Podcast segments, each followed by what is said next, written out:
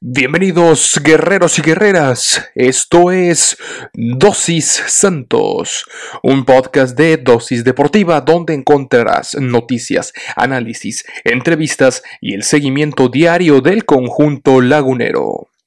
Yo soy Juan Carlos Flores Turrubiates y diariamente te administraré tu dosis Santos. Recuerda que puedes sintonizar nuevos episodios de lunes a viernes a través de Spotify, Anchor FM, Apple Podcast, Google Podcast, Breaker y Radio Public. Sin más que agregar, comenzamos.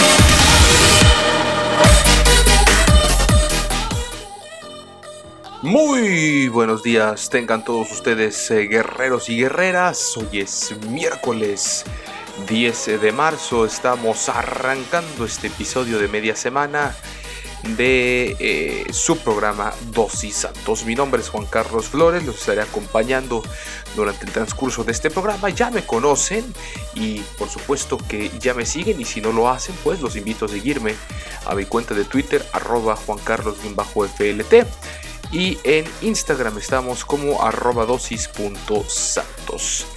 Tenemos información variadita. El día de hoy, por supuesto, las declaraciones y cómo va la preparación rumbo al partido del sábado contra los Quintles de Caliente de Tijuana, que se enfrentarán el día sábado en la tarde, sabadaba de futbolero. Eh, tenemos también información acerca de algunos exjugadores, de cómo les está yendo. Algunos se van, otros tienen grandes glorias. Eh, en fin, eh, quédese, quédese porque tenemos un eh, gran partido. Y empezamos con la primera nota del día de hoy. Es que usted se acordará de Gerardo Alcoba, exjugador de Santos y de Pumas, que de hecho llegó a México con los universitarios, anunció ya su retiro del fútbol profesional. Con un emotivo despido de sus compañeros, Gerardo Alcoba anunció ya su retiro del balompié profesional después de ser un jugador importante tanto en Uruguay como en México. El Charrúa eh, participó, recordará usted, con los Pumas y con el equipo lagunero. El zaguero dejó huella en México y ahora ha tenido sus últimos minutos con el equipo en el que debutó, el Montevideo Wanderers. Alcoba fue importante para los clubes de la Liga MX, pero con Pumas dejó un momento marcado para la historia al formar parte de los Pumas que clasificaron a la final del Apertura 2015, donde incluso anotó un gol, pero perdió el eh, título el, buen Gerardo Alcoba. Su retiro del fútbol se da ya con 36 años. Eh, y este retiro fue anunciado ya que tuvo repercusión hasta la Copa Libertadores, ya que la cuenta de Twitter de este torneo publicó el video con la felicitación de todos sus compañeros en el cuadro del Wanderers. Uno de los jugadores ya externó sus felicitaciones por la trayectoria del zaguero, nada más y nada menos que Matías Britos, así es, quien lo calificó como un león junto al que jugó allá en Pumas. Alcoba tuvo participación con la selección uruguaya y entre los equipos en los que militó, aparte por supuesto de Santos y de los Pumas, estuvo Peñarol, Colón, Tigre en Argentina eh, e, en la Liga de Quito en Ecuador y por supuesto en Pumas y en, eh, y, en Santos Laguna donde tuvo un paso modesto, creo que sí, los mayores éxitos los tuvo en el cuadro universitario. Pero se le recuerda, por supuesto, con mucho cariño, uno de los tantos, de los tantos jugadores charrúas que han llegado últimamente, sobre todo, al Santos Laguna, 36 años, estuvo del 2017 al 2018 al 2019, 20. Eh, veteranazo, Gerardo Alcoba, pero bueno, se despide, se despide de manera emotiva. Ayer hubo Champions League, partidos de octavos de final. Y bueno, las vueltas, las vueltas de los octavos de final de la Champions League. Y durante ellos se consolidó, quien se consolidó como un auténtico héroe en la guardameta fue nada más y nada menos que Agustín Marchesín. Usted lo recordará, por supuesto, campeón con el cuadro lagunero que gracias a sus grandes atajadas, a sus grandes salidas, a sus grandes achiques en el Juventus Stadium, eh, en gran parte gracias a, a, su destacadísima actuación, insistimos en este juego, el Porto eliminó, así es, en tiempos extra y toda la cosa, con emoción, cardíaca estuvo la cosa, pero el Porto, el cuadro de los dragones, de Dragaos, eliminaron a la vecchia señora de la Calcio en tiempos extra y en su casa. Marchesín fue vital para que la Juventus no pudiera encontrar las anotaciones necesarias para avanzar a los cuartos de final del torneo continental. El guardameta, exjugador del conjunto del Santos Laguna y de las Águilas del América, fue un dolor de cabeza.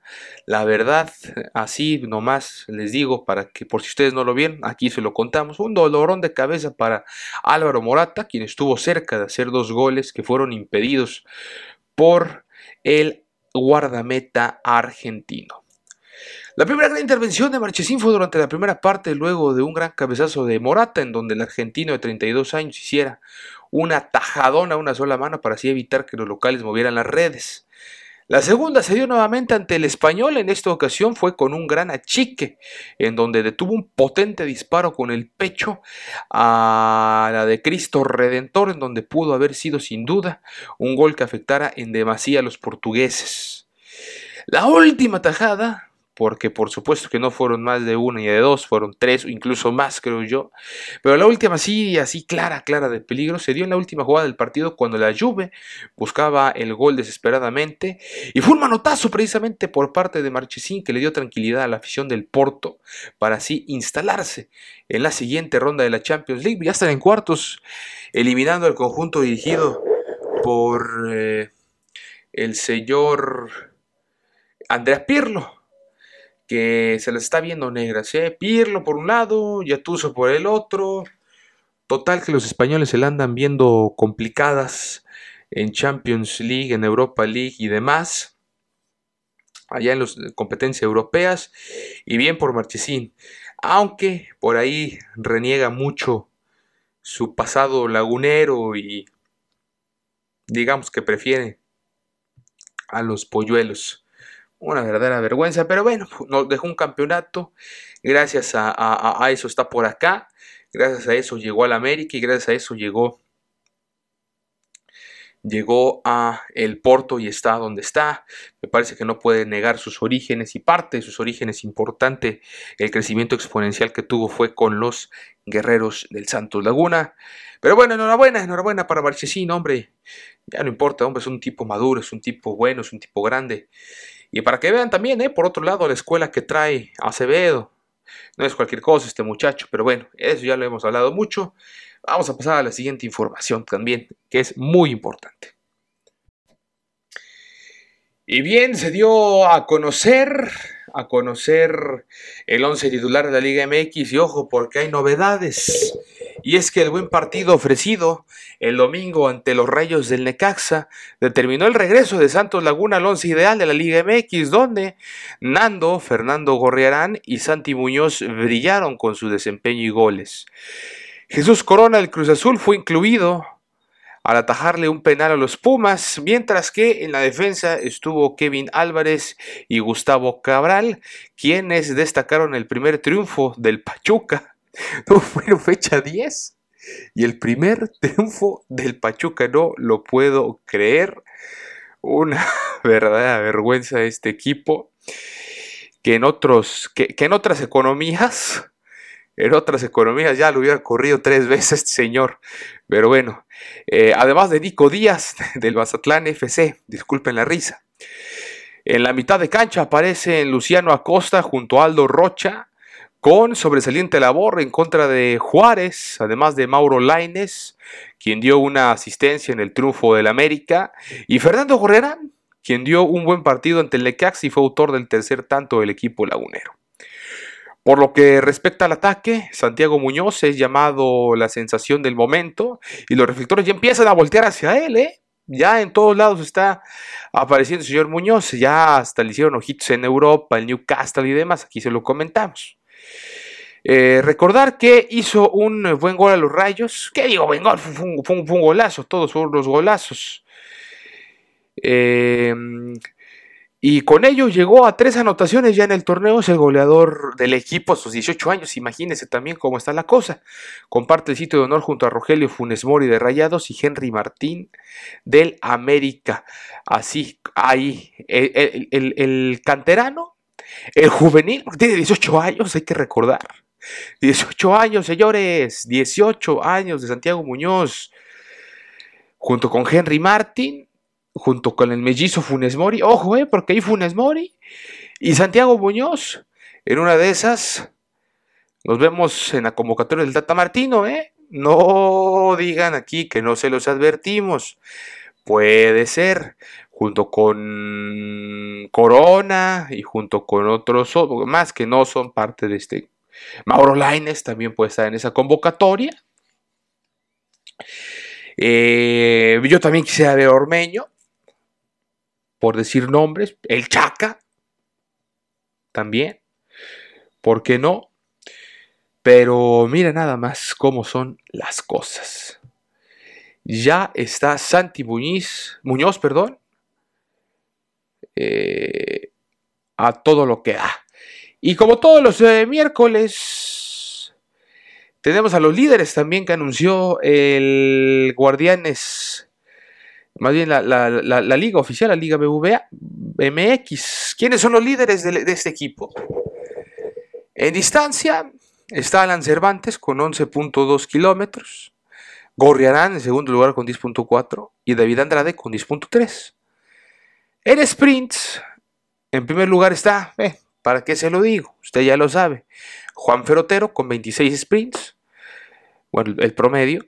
Santiago Muñoz velocista también, con 21.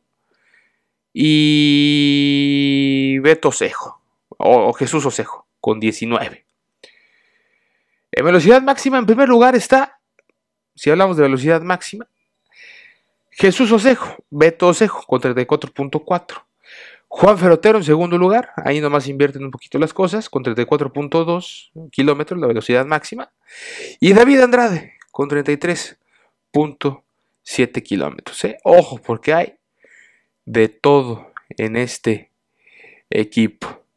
Y bueno, para el jugador del mes, pues todavía no, no destacamos. Está Romo del Cruz Azul, está el Diente López de los Tigres, perdón, Nicolás López, bueno, sí es el Diente López, Luis Romo del Cruz Azul, como lo comenté, Nicolás Ibáñez del San Luis y Santiago Ormeño, señores, el mexicano del Puebla. ¿eh?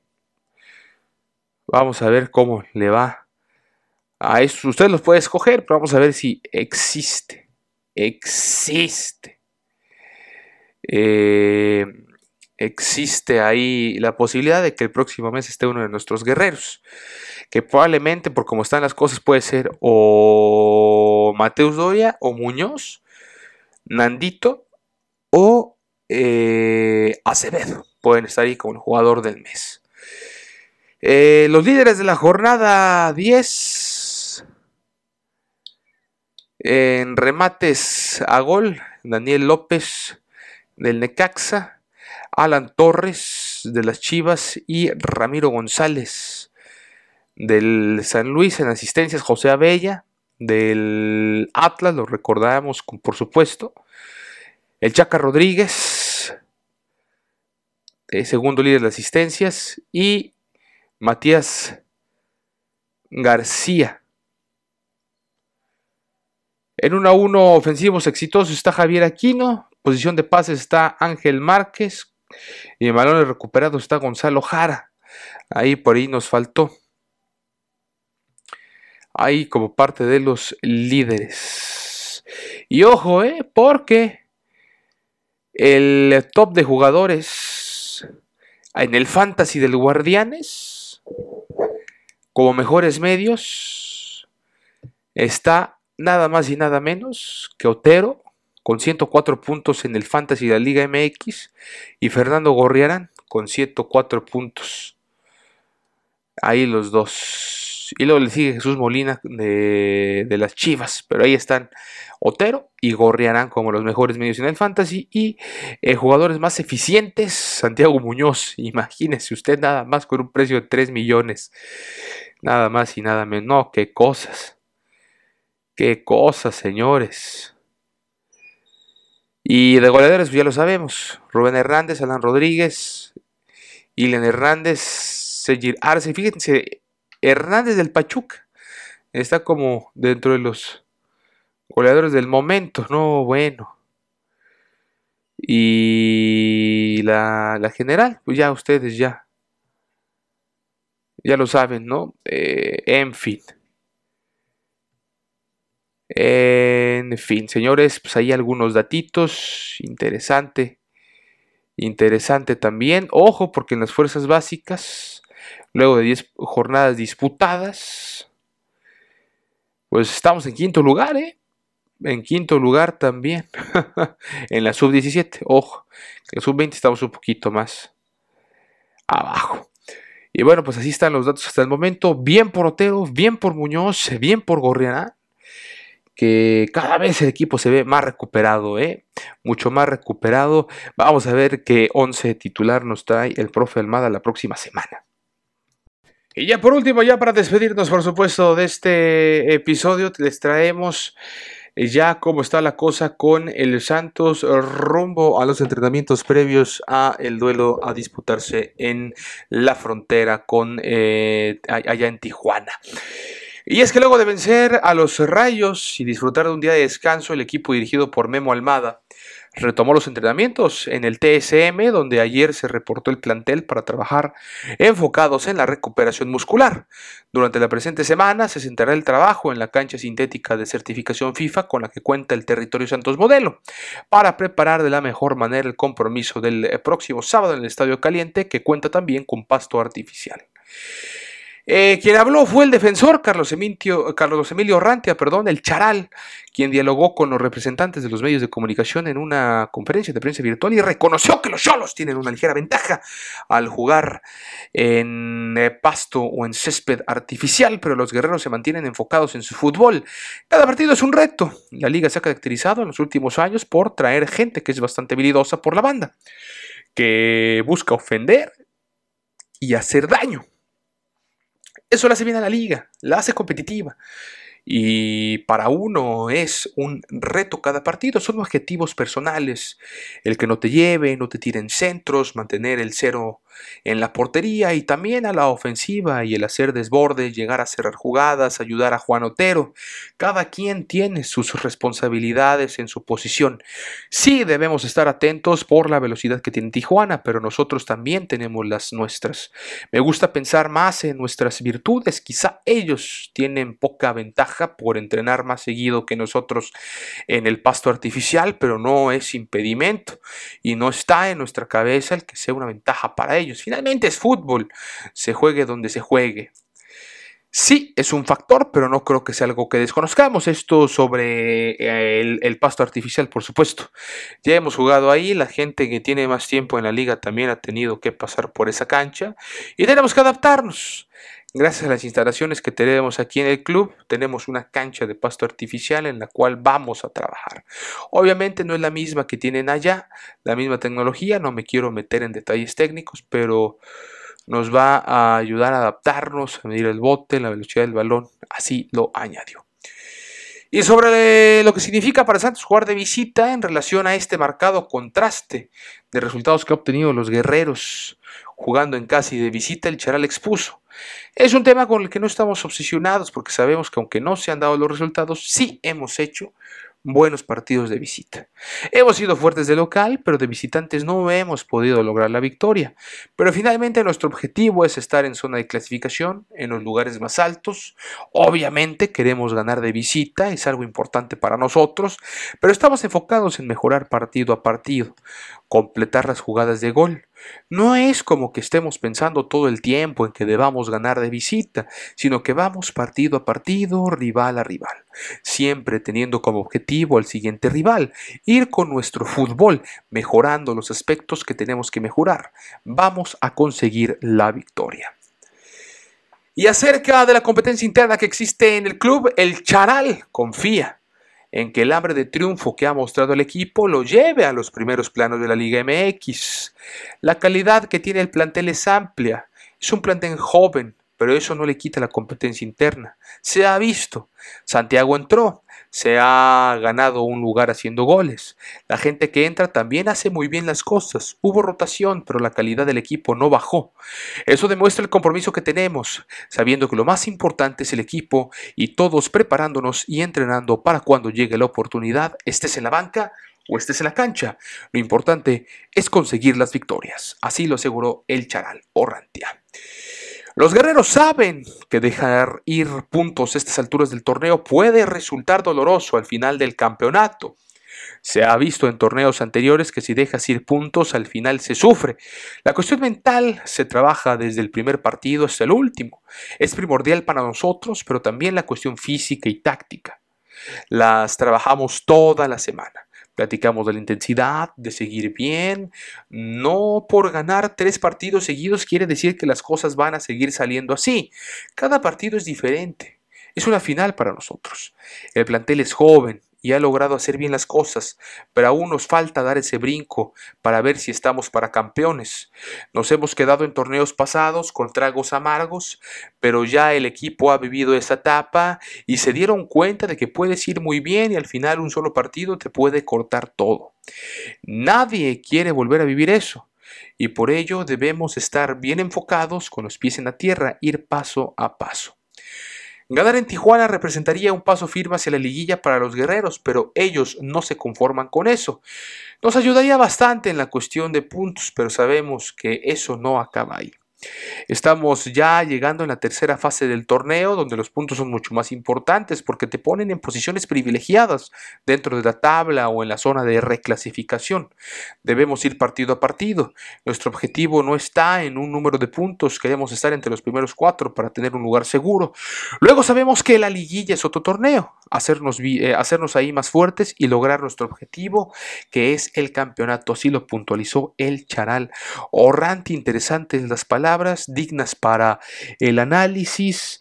Mm, insisto en que ya, ya hay que quitarnos un poquito el, la idea, hay que quitarnos un poquito ahí ya la, mentalidad de que, bueno, de que la cancha de pasto sintético nomás es, es, es, es difícil. No, bueno, eh, el pasto sintético no es más que otro tipo de pasto.